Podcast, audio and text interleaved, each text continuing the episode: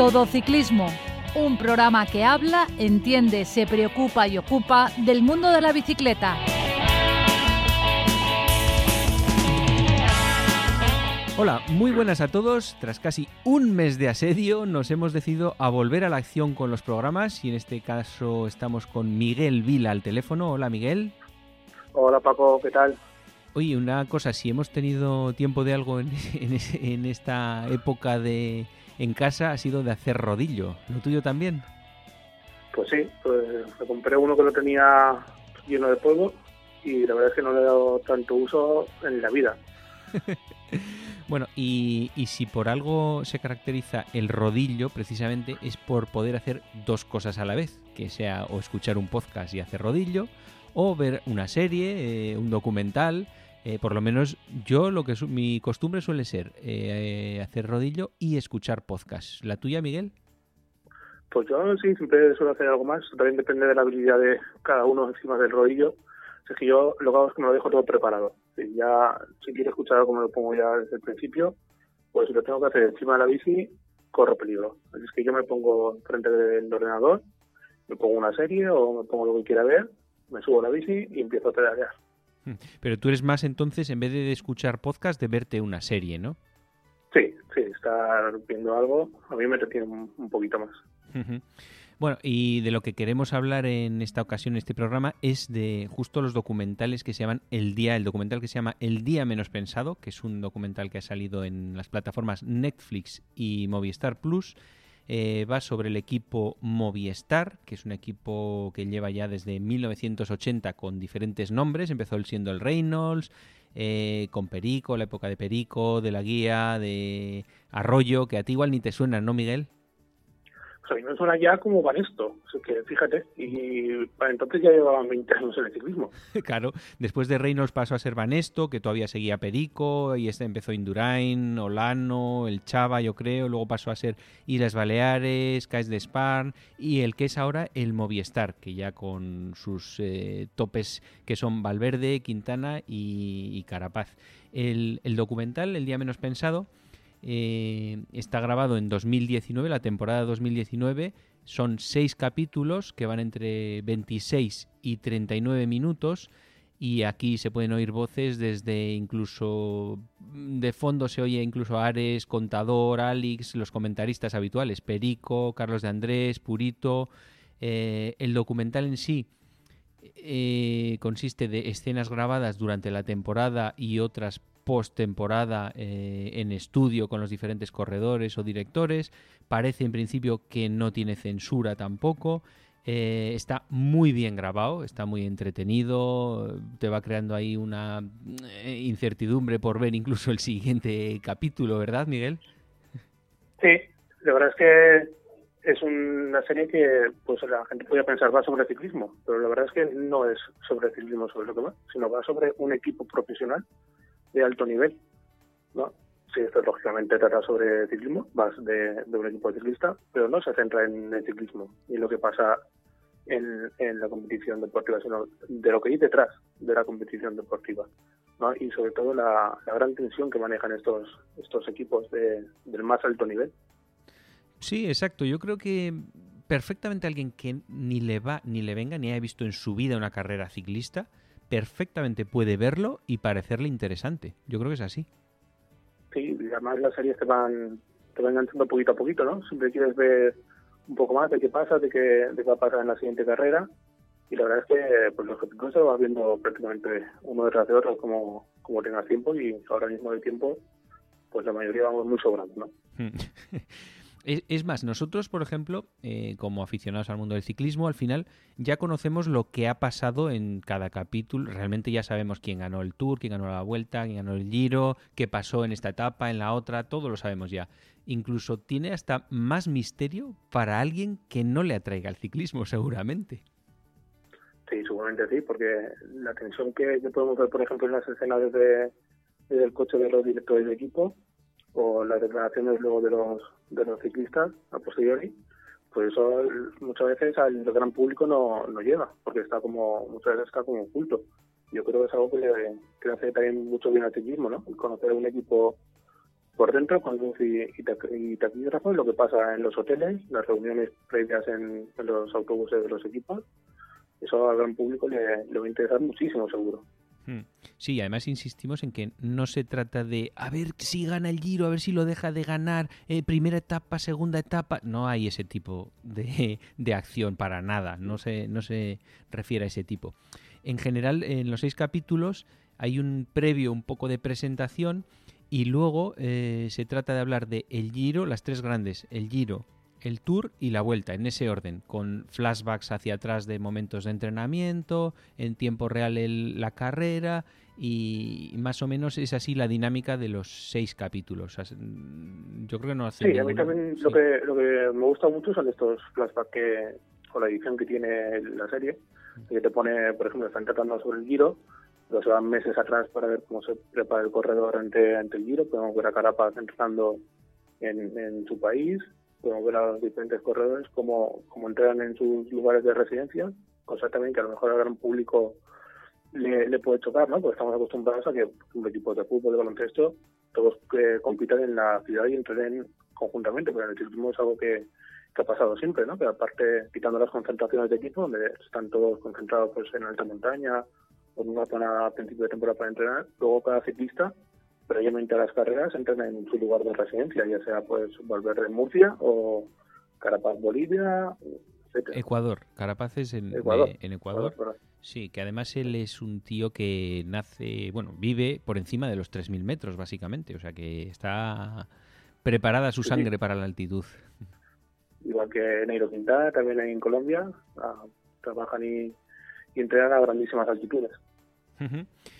Bueno, em, más o menos el primer eh, evento, bueno, empieza con alguna clásica hablando de Valverde un poco y la situación que supone em, el tener el maillot arcoiris para algunas personas y para otras que es una presión eh, añadida de, ostras, todos me miran, todos me vigilan y que eso te puede suponer un descenso en tu rendimiento. Sí, podemos ver en los primeros capítulos cómo preparan las primeras carreras de, temporada, las clásicas, clásicas de abril, y, se puede ver como el, portador del mayor arcoiris en esas carreras es el centro de atención. Y también como un tío como Valverde, que ya está consagrado, es capaz de, decirle al, equipo que, no va. En, lo, lo muestra en la Lieja del año pasado, que salió un día terrible de lluvia y de frío, y Valverde pues esa carrera ya la ha ganado en múltiples ocasiones y el tío decidió que, que no iba, que no iba, se lo comunicó al, al director del equipo por la radio y podemos ver una escena de dentro del coche como el director del equipo bueno pues insiste y le dice oye intenta seguir hasta allá adelante que tenemos el habitamiento y tal y se nota ahí que Valverde es un tío con galones y dice no que no, que me bajo ya que me aparto y que no me van las piernas y estoy aquí pasando miseria coge, se baja y se mete en el, en el coche. Eso creo que si hubiera sido otro otro corredor y hubieran insistido más en, que aguantara, a ver hasta, dónde podía llegar, pero un tío como Valverde, si te dice que, se baja, se baja. Nadie le, le lleva la contraria. Además, a mí, no sé a ti, Miguel, pero a mí me ha llamado la atención especialmente un poco lo que dices así de Valverde, la humanidad de todo el equipo, como que los directores no son ningún jefe malvado que dice aquí se hace esto y punto. Es como todo un poco de decisión de los líderes, los directores un poco juegan, tal, pero que no es ahí una infraestructura férrea y cerrada. Por lo menos es la impresión que me ha dado a mí.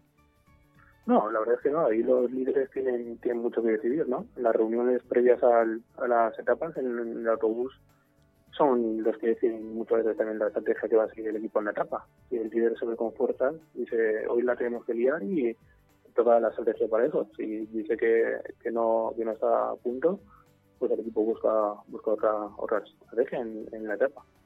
Sí, pero que a los eh, directores de equipo, a Rieta, a Chente, se les ve muy que son otro más, digamos, o no son ahí el digamos, líder que diga, a ver, la estrategia es esta, pim, pam, tú haces esto, tú haces lo otro. Mi, impresión ha sido que no son tan eh, eh directores. mismo también, sí, es un deporte muy cambiante, ¿no? Durante una etapa te puede pasar muchas cosas y tienes que tener la capacidad de, de, de el equipo con, con, otra gente, ¿no? Y quien mejor de los ciclistas, que son los que tienen información de primera mano, ¿no? Si te dicen que esta es la situación, pues el director tiene que, aceptarla y tomar en base a cómo está la carrera la, mejor decisión posible. Sí, pero uno piensa desde fuera siempre, y más ahora con el tema de los pinganillos para acá y para allá, todo el mundo, el aficionado, se piensa que los corredores son unos robots y que hacen lo que les digan.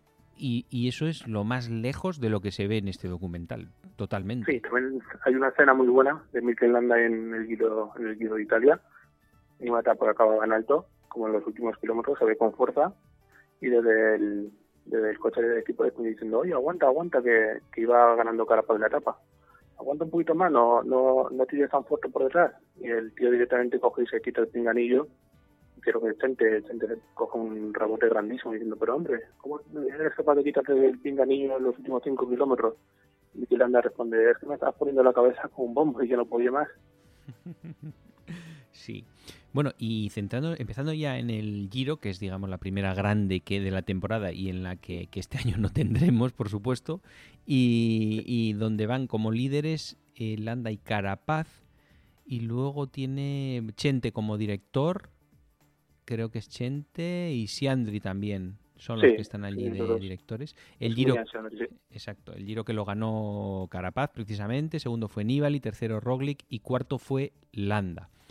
Pero ahí eh, hubo una cierta malentendido interno entre Landa y Carapaz. Desde fuera se vio como esto era el, horror, la guerra interna. Desde dentro sí, parece que había ahí un cierto eso, pero tampoco para tanto, ¿no? Yo creo que todo se decide en la primera etapa, en la que Landa pierde una condición minutada y Richard Carapaz hace una muy buena contrarreloj en esta primera en este primer prólogo del Giro de Italia y claro Landa ya tiene el Giro a contrapié mientras que Carapaz siempre está metido ahí delante en las primeras posiciones entonces el, equipo se ve en, una decisión muy complicada ¿qué hace? frena al corredor que tiene mejor posicionado para que el otro pueda ir recuperando posiciones o le da alas al que va mejor posicionado que, parece que tiene fuerza en las piernas. Sí, pero ahí Miguel es justo lo que te decía.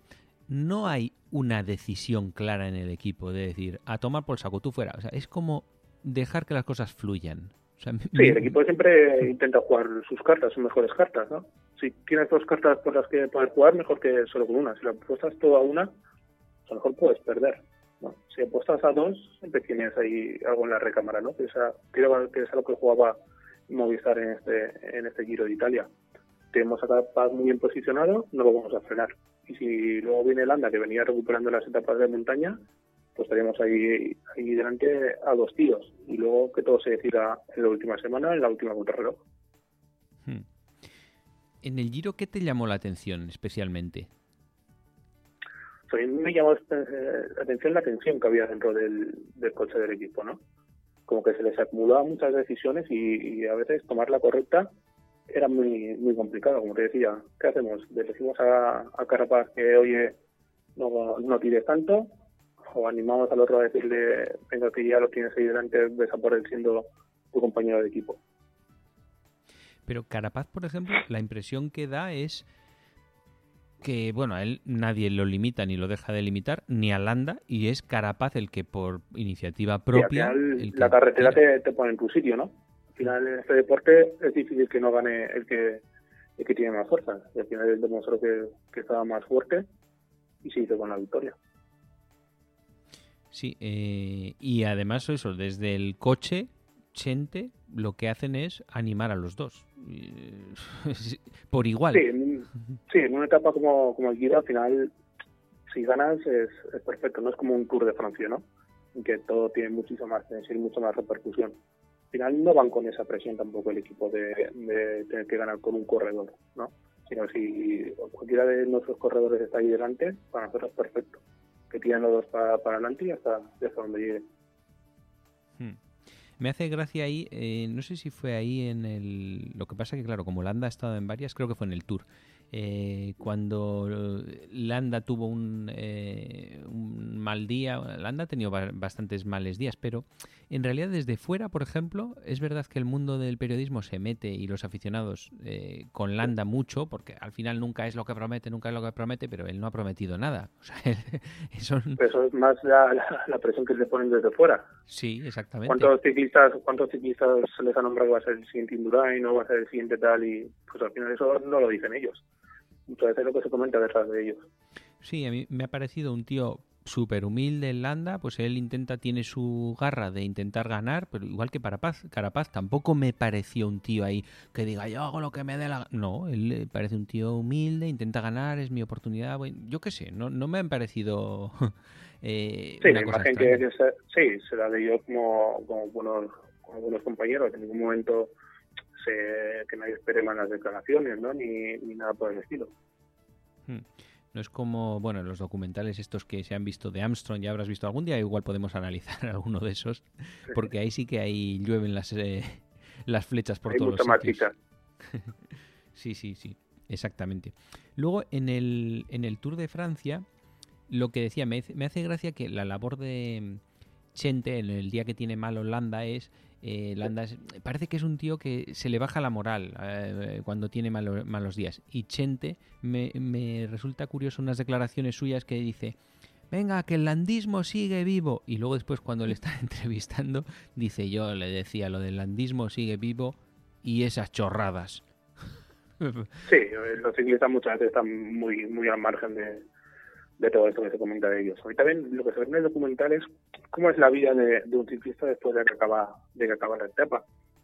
Y hay una escena en el creo que es el, el Club de Francia en la que este, Nairo gana, gana una etapa, etapa de montaña y después de tener todos los compromisos que tiene pues con la prensa, podio y tal, se mete en el, en el coche porque el autobús del equipo ya, ya se había ido hacia el hotel, iba con el responsable de prensa y de, de redes sociales en el hotel, en el coche hacia el hotel llegan al hotel y hay como una puerta trasera y dice Neiro, ¿por aquí se puede entrar? Vamos a entrar por aquí. ¿Por qué? Porque en la puerta tenía un montón de aficionados que estaban esperando por hacerse una foto o, hablar con él.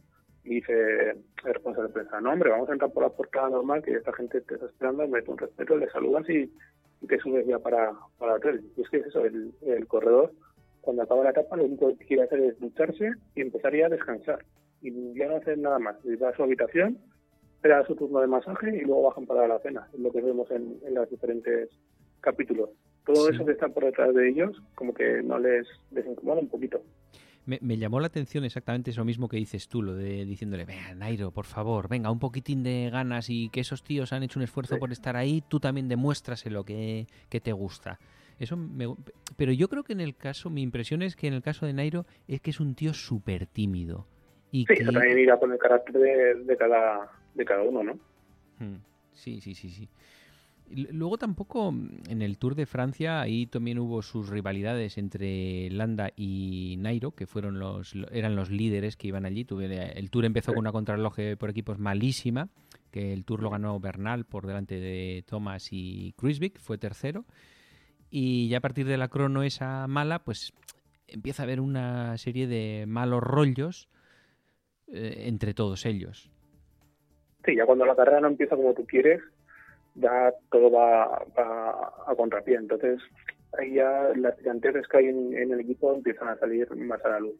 Sí que es verdad ya que, como comentaba, el Tour de Francia es una carrera en la que tú vas a ganar con un, con un corredor.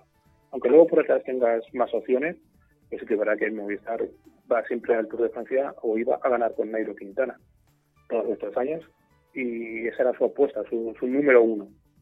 Y pues Nairo nunca ha estado nunca ha estado a la altura en el Tour de Francia. Entonces, los otros corredores que, sí que se veían ahí, como ha sido años pues Valverde, que consiguió el podium, o Holanda que, venía muy fuerte para este para este Tour, que nunca han visto con buenos ojos que, el equipo apostara por un corredor que les había demostrado ya varios años que pues a lo mejor esa carrera no era para él y que se merecían los otros más atención o más oportunidades. Eso, por ejemplo, hay una frase de Valverde de estas entrevistas posteriores que en la que dice ellos dos quieren, están empeñados, se refiere a Landa y a Nairo, están empeñados en que quieren un equipo para liderar ellos en persona y han demostrado claramente que no pueden. Eh, que, o sea, si no han podido ellos dos en este tour, o sea, no han podido. Ya está, no hay más.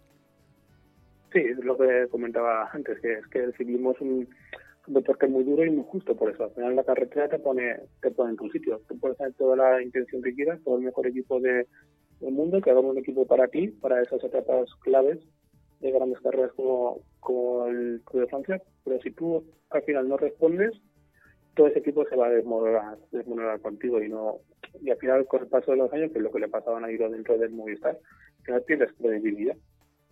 Hmm.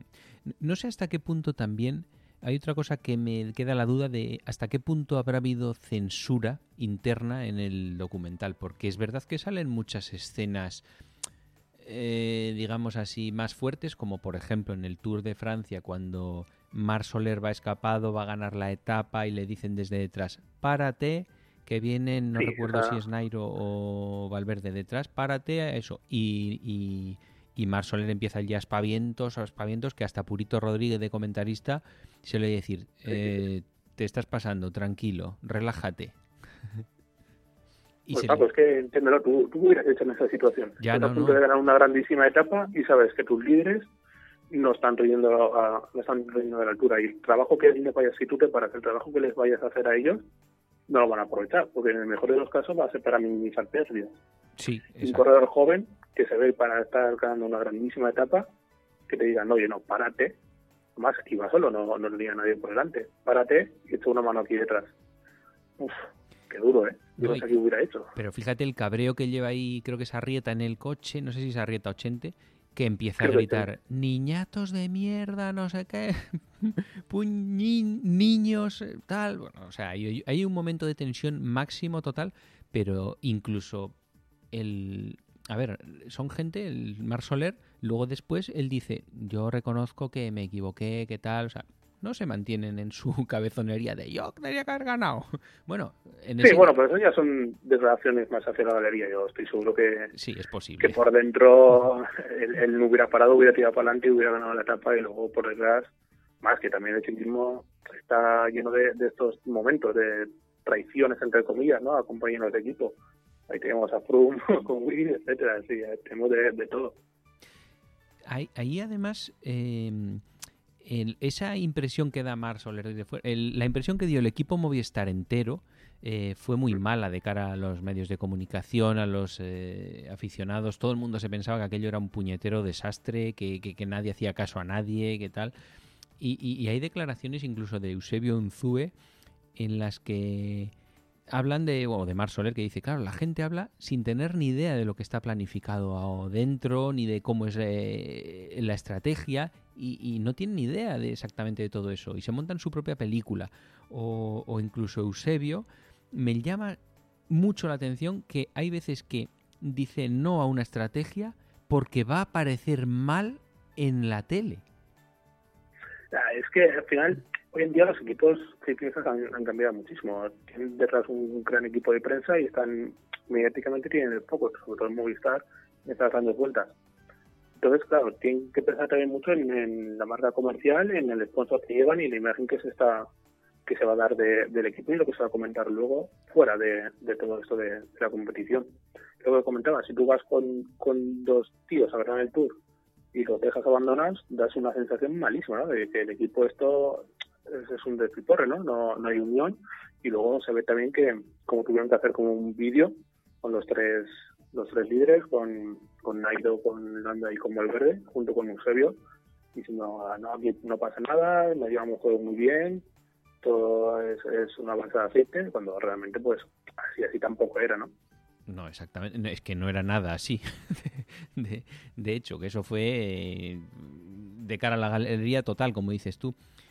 Mm, ahí incluso también me llama la atención que Eusebio, yo tenía la idea desde fuera que Eusebio era el que manejaba todos los hilos y viendo el documental me da la impresión de que Eusebio es simplemente un consultor externo o algo así. yo creo que, que Eusebio ha pasado a ser un director deportivo al uso, como entendemos todos, sería un director general, ¿no? Que maneja los entresijos y las cuentas del equipo y decisiones deportivas creo que ya toma más bien poquitas.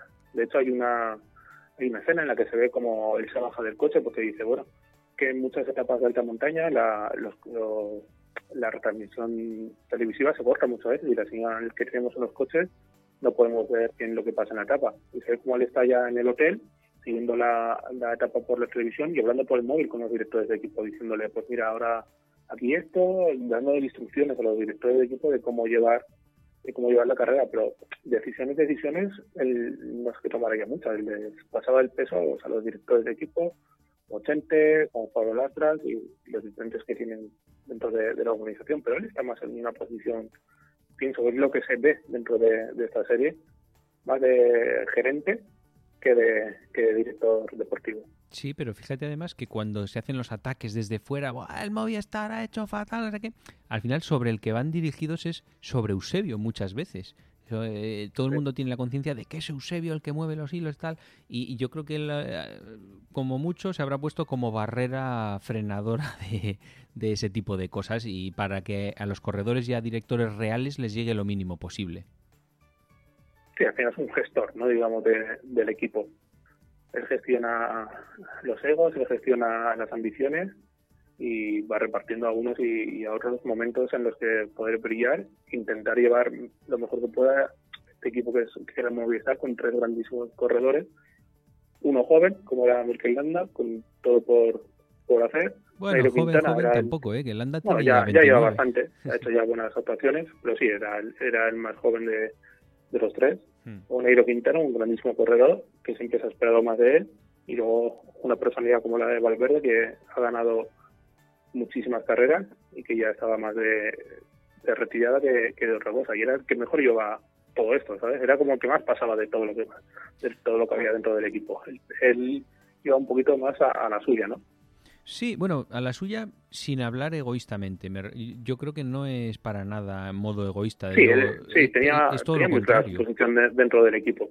Sí. Tenía muy clara su posición dentro del equipo y dentro intentaba limar las perezas dentro de, lo que era esta relación entre Neiro y Mikel Landa. Sí, ya varias veces en el programa hemos hablado con gente, compañeros de Valverde, y todos son alabanzas siempre para él siempre, de gran compañero, o sea, y en el documental lo parece, o sea, el tío intenta limar asperezas de uno, de otro, se lo toma siempre con humor, es el primero que dice si hay que atacar, se ataca aunque yo reviente, es una pasada, la verdad. Sí, sí, y demuestra todos los años que lleva encima de la bicicleta cómo es capaz de relativizar las cosas, ¿no? Y dar importancia a lo que realmente lo tiene y quitarle a la que no tiene tanta importancia. Hmm. Sí, sí, sí.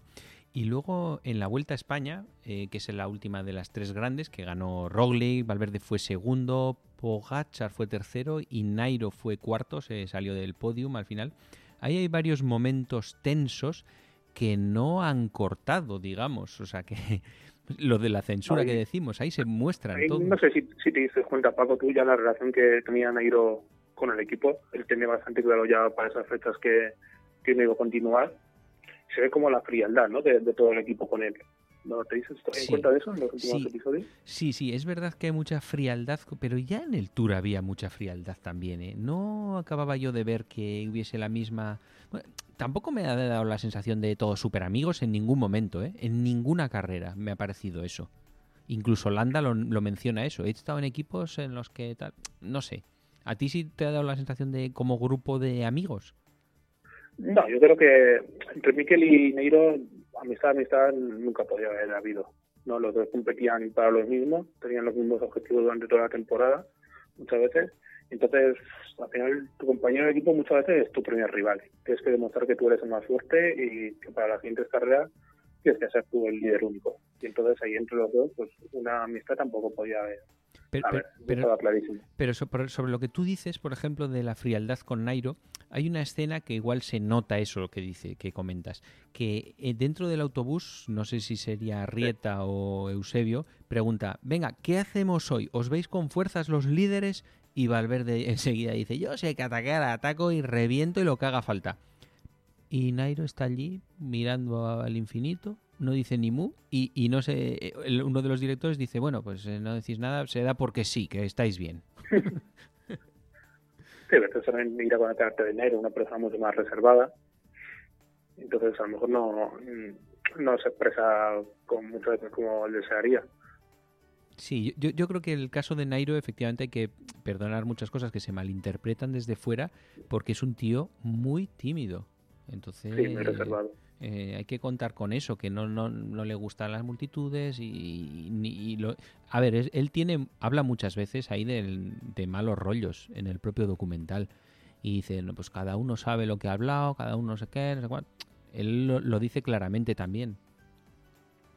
Sí, sí. Él dice muchas veces, hay unas declaraciones que dice, no, en estos momentos de tensión de, de carrera en lo que los directores hablan por la emisora, se cruzan muchas conversaciones, o hay compañeros que no se saben muy bien, por qué, pero o se les cambia sin querer la, emisora de la radio, o no escuchan lo que, lo que están diciendo, o se les cae el pinganillo muchas veces. Dice así con un tonito de que da a entender de que está completamente siendo irónico. Sí, está a modo picado total. Cuando dice, cuando yo he hecho caso siempre a lo que se me ha dicho, yo he tenido siempre el pinganillo, he sido muy profesional. Los directores del Movistar incluso reconocen. La verdad es que Nairo se ha portado de forma muy profesional con el equipo en todo momento. ¿eh? Eso sí. Sí, sí, Yo creo que no puedo entender ninguna mala palabra sobre Nairo. Deportivamente, pues, seguramente esperan muchísimo más de él, no cabe duda. Ha hecho grandísimas cosas, sin duda, pero siempre han querido ganar el Tour el Tour de, Francia con él. Sobre todo también muchos intereses, como estoy diciendo, ¿no? Movistar es una empresa muy grande que ha, apostado por el ciclismo, tiene muchos intereses comerciales en Latinoamérica y Negro era, era un gran abanderado, ¿no? Y para la casa comercial ganar un Tour de Francia con, con Nairo Quintana, que hubiera sido el primer colombiano en ganarlo, hubiera sido muy bueno para, para la casa comercial. Pues sí, ahora ya se lo quitó lo del primer colombiano. Ahora ya no podrá ser el primer colombiano, efectivamente. en la vuelta destaca especialmente, creo que todo el mundo se acordará de esa etapa en la que Roglic se cayó y justo en el kilómetro siguiente el Movistar estaba tirando a tope, que hubo ahí un mal rollo global, que Carlos de Andrés Perico diciendo que eso no podía ser, los jueces de la eh, de la, carrera la pararon, sí. Les llevaron en coche para que les pillasen. Bueno, fue una cosa un poco marciana todo. Esa situación, Paco, da para, para hablar largo y tendido. Porque, pues ¿qué hacemos? Entonces, ¿qué hacemos? ¿Le, ¿Solo se disputan los últimos kilómetros de, cada etapa o desde que se da el banderazo de salida es competición? ¿Qué hacemos? Si Messi se, le, se da un golpe y se lesiona, que pues suspendemos el partido y lo retomamos hasta que está bien, sí, continuamos jugando el partido eso da para interpretaciones por todos los lados. Y hay razonamientos que puedes encontrar válidos defendiendo las dos posturas completamente. Sí, que como decía, esto da para, para lo entendido. Yo de la opinión desde que se da el banderazo de salida, todo es competición. Todo lo que pasa dentro de la carrera, si se cae fortuitamente, pues oye, mala suerte le puede pasar a cualquiera. Si un equipo decide lanzar la carrera, pues adelante. Pero aquí estamos hablando de estas leyes no escritas aquí dentro del ciclismo, que muchas veces se toman según interesen. Una vez se cumplen, otra vez no se cumple. Y esto es lo que no, no puede ser. Pero ahí se ve también otra de las cosas que se ve en el documental, que es eh, el tema del humanismo del equipo, que no es una máquina de robots, ni mucho menos, porque Arrieta, que es el director, después de tomar esa decisión de no, se sigue, se sigue y tirar siguiendo tal, pues claro, le cayó al Movistar pues le, cayó por todas las redes sociales, por todos los lados. Bueno, bueno, eso fue exagerado como les pusieron. Entonces la mala imagen que se creó de los corredores fue tremenda. Eh, y el propio Arrieta se arrepiente de su decisión y, llorando les dice a los corredores que lo siente mucho. O sea, a mí eso me impresionó. Lo siento mucho por la imagen que, que hayáis podido perder por esta decisión. Lo siento muchísimo me impresionó. Sí, estoy seguro de que ahí habían llamadas de gente muy importante del equipo, de la casa comercial, diciendo, oye, nos están poniendo de, de vuelta y media resolver esto que no puede ser, no podemos quedar no podemos quedar tan más en una carrera importante. Sí, sí. Y, y ahí Valverde sobre ese día también, que es un tío, yo lo considero un tío en el que hay que tenerlo como referencia porque, joder, es muy sincero. Y él habla de, también recordaremos todos que Miguel Ángel López hizo unas declaraciones poniendo a parir a Valverde, diciendo que se aprovechaba de esas situaciones, eso que, ya, que no era la primera vez, que tal, tal, que, que dice, tío, o sea, Valverde, que siempre se lo ha currado, que me vengas con estas ahora, me parece lamentable. Y, y de hecho, Valverde. Hay, hay, una escena buenísima en la que llega a línea de meta tras esa etapa, o creo que sería la siguiente, y el asistente le dice, tranquilo periodista tal, que no quieres, y él chillando a, a voz, no voy, no voy, no voy, coge y se va, y se va directamente para el, para el autobús. Y luego, declaraciones posteriores, dice, es que si voy, la que iba a liar era tremenda, es decir, preferí coger y irme, porque no quería echarle gasolina al fuego porque entonces ya sí que incendiaba, incendiaba la carrera completamente. Exacto. es un tío que tiene esa cabeza, porque Miguel Ángel López, por ejemplo, no la tuvo. Llegó a meta, le pusieron allí los micrófonos y allí rajó a cascoporro todo lo que se le ocurrió. Justo en esos momentos, donde todavía tienes dolor en las piernas, te ponen un micro y puede salir cualquier cosa. Sí, no, no, pero me llama eso, la, la cabeza que tiene Valverde para eso, saber hacerlo.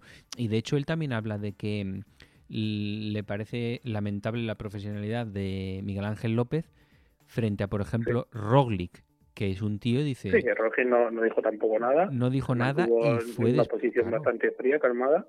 Y fue a disculparse con Valverde después, a hablar los dos y tal, y Valverde dice que, oye, que ese es un tío de 10. O sea, por lo menos estuvieron hablando y tal, y, no hay... Sí, posiblemente el principal afectado fue el que mejor entendió la situación y a lo mejor los corredores tampoco tenían la culpa. Hmm. Luego también se ven las diferentes personalidades de los diferentes directores. ¿Cómo ves a Eusebio calmado, pausado, meditando? A Arrieta, un tío que lo siente todo, Chente ahí eh, que está en la carrera, y Pablo Lastras, que es un rajador total, ¿eh?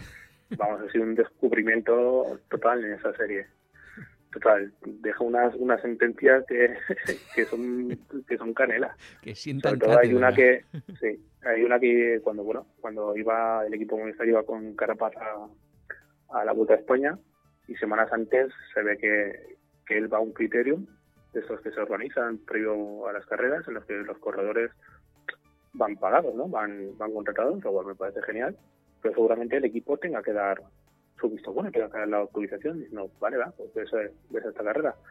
Y justo va y, se cae y tiene una, una pequeña lesión en, el codo o en el hombro, que no le, no le permite estar en las primeras etapas de la vuelta. O a lo mejor sí, pero el equipo se lo tomó tan mal que decidió directamente apartarlo. Decirle, pues tú has hecho esto por tu cuenta y riesgo, nosotros no te, no te llevamos a, a la Vuelta a España. Hmm. Sí, sí, sí, sí. Y ahí hay una declaración diciendo, porque justamente luego Carapaz esta temporada ya no está con el Movistar. Y una declaración de Pablo Lastra diciendo, no me preocupa Carapaz, nos ha, nos ha traicionado y no tengo no tengo nada más que decir. Sí, ahí es em, eh, ahí fíjate, en esas en ese momento está la diferencia entre Lastras y Unzue. Lastras que es un tío más joven, con más ahí rabia, garra tal, pues que se haga lo que le dé la gana. Y Unzue bueno, a mí me molesta simplemente que no me avisase con un poco de antelación de su decisión porque ya la había tomado y, no me la dijo. Simplemente eso, ya está. Sí, también hay una declaración de Pablo seguramente le preguntas sobre el fútbol de Nairo Quintana y dice algo como, ha estado aquí muchísimos años, le hemos dado todo por él, bueno, que tenga buena suerte. Como diciendo, todos los años que has estado aquí con un grandísimo equipo no has conseguido ganar el Tour de Francia, ahora que te vas no creo que lo vayas a hacer. No, desde luego, como las rajadas, como dices tú, de Pablo Lastras, son para verlas ahí. Que, que por cierto, no, solo sale en, la, en la parte de la Vuelta a España. Sí, solo sale como director de equipo en, la, vuelta, la Vuelta a España. Sí, pero aún así, aún contando con las rajadas de todos los comentarios de Pablo Lastras, eh, hay que recordar que esto no es un salsa rosa, o sea, ni mucho menos el, documental, ¿verdad? No, cuenta un poquito el día a día, ¿no? De, un equipo profesional. Y pues claro que hay tiranteces y hay muchas tensiones, pero para nada es, es van a meter el dedo en la llaga, ni muchísimo menos, sino que nos cuentan cómo es el día a día y que muchas veces será desconocido, ¿no? Para, para los aficionados al ciclismo, porque nunca se ha enseñado o de lo que se tiene, de lo que se habla, nunca de lo que de lo que se ve. Para el gran público en general sí que será completamente desconocido todo lo que hay detrás de, un equipo profesional. Sobre mm. todo la gente que mueve, los coches, la infraestructura que llevan a las carreras, impresionante. Mm. ¿Algo más que añadir sobre este documental, Miguel? Pues que a la gente le va a encantar, seguramente. Yo he ido viendo un capítulo de la de oro, prácticamente en dos días me lo he visto todo. Son cortitos, como decías al principio, entre una media horita de media, vendrán, vendrán a durar. Está súper interesante, la verdad. Y esperemos que, que para los próximos años tengamos más ediciones. Este año pues, seguramente no tengamos mucho, no podremos ver mucho, pero esperemos que se animen los equipos, que abran sus puertas y que podamos ver de otros equipos diferentes.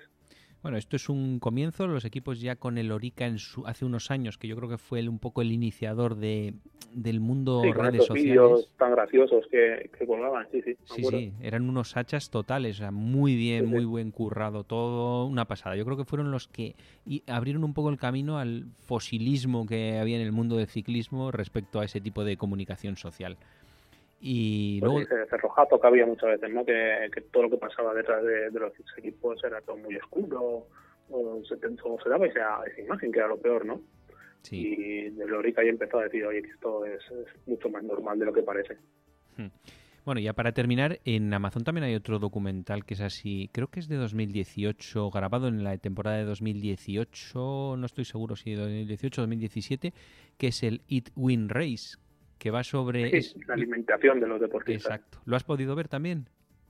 Sí, sí que lo he visto y la verdad es que uf, se hace pesado ser deportista profesional en el tema de la alimentación. Y aquí en este documental también podemos ver, porque hay escenas grabadas en los desayunos y en las cenas, que al final lo que comen los corredores se repite todo mucho, ¿no? Afortunadamente hoy en día seguro que tienen muchísima más variedad que hace 20 años, pero todo se, se basa en lo mismo, pasta, hidratos de carbono y para adelante. Pues nada, otro día hablaremos de ese documental. Hoy, hablaremos de, de hoy lo dejamos aquí con el con el documental de Movistar El día menos pensado, que está muy bien, muy recomendable para todo el mundo. Ya nos lo hemos visto en dos o tres sesiones de rodillo y, y, creo que todo el mundo podrá hacerlo en esa misma tarea deportiva en sus casas, ¿verdad? Claro que sí. Pues muchas gracias, Miguel. Seguimos. Un placer, Paco. Exacto, seguimos en futuros programas y a todo el mundo, pues eh, a ver cuándo nos podemos ver. Hasta la siguiente.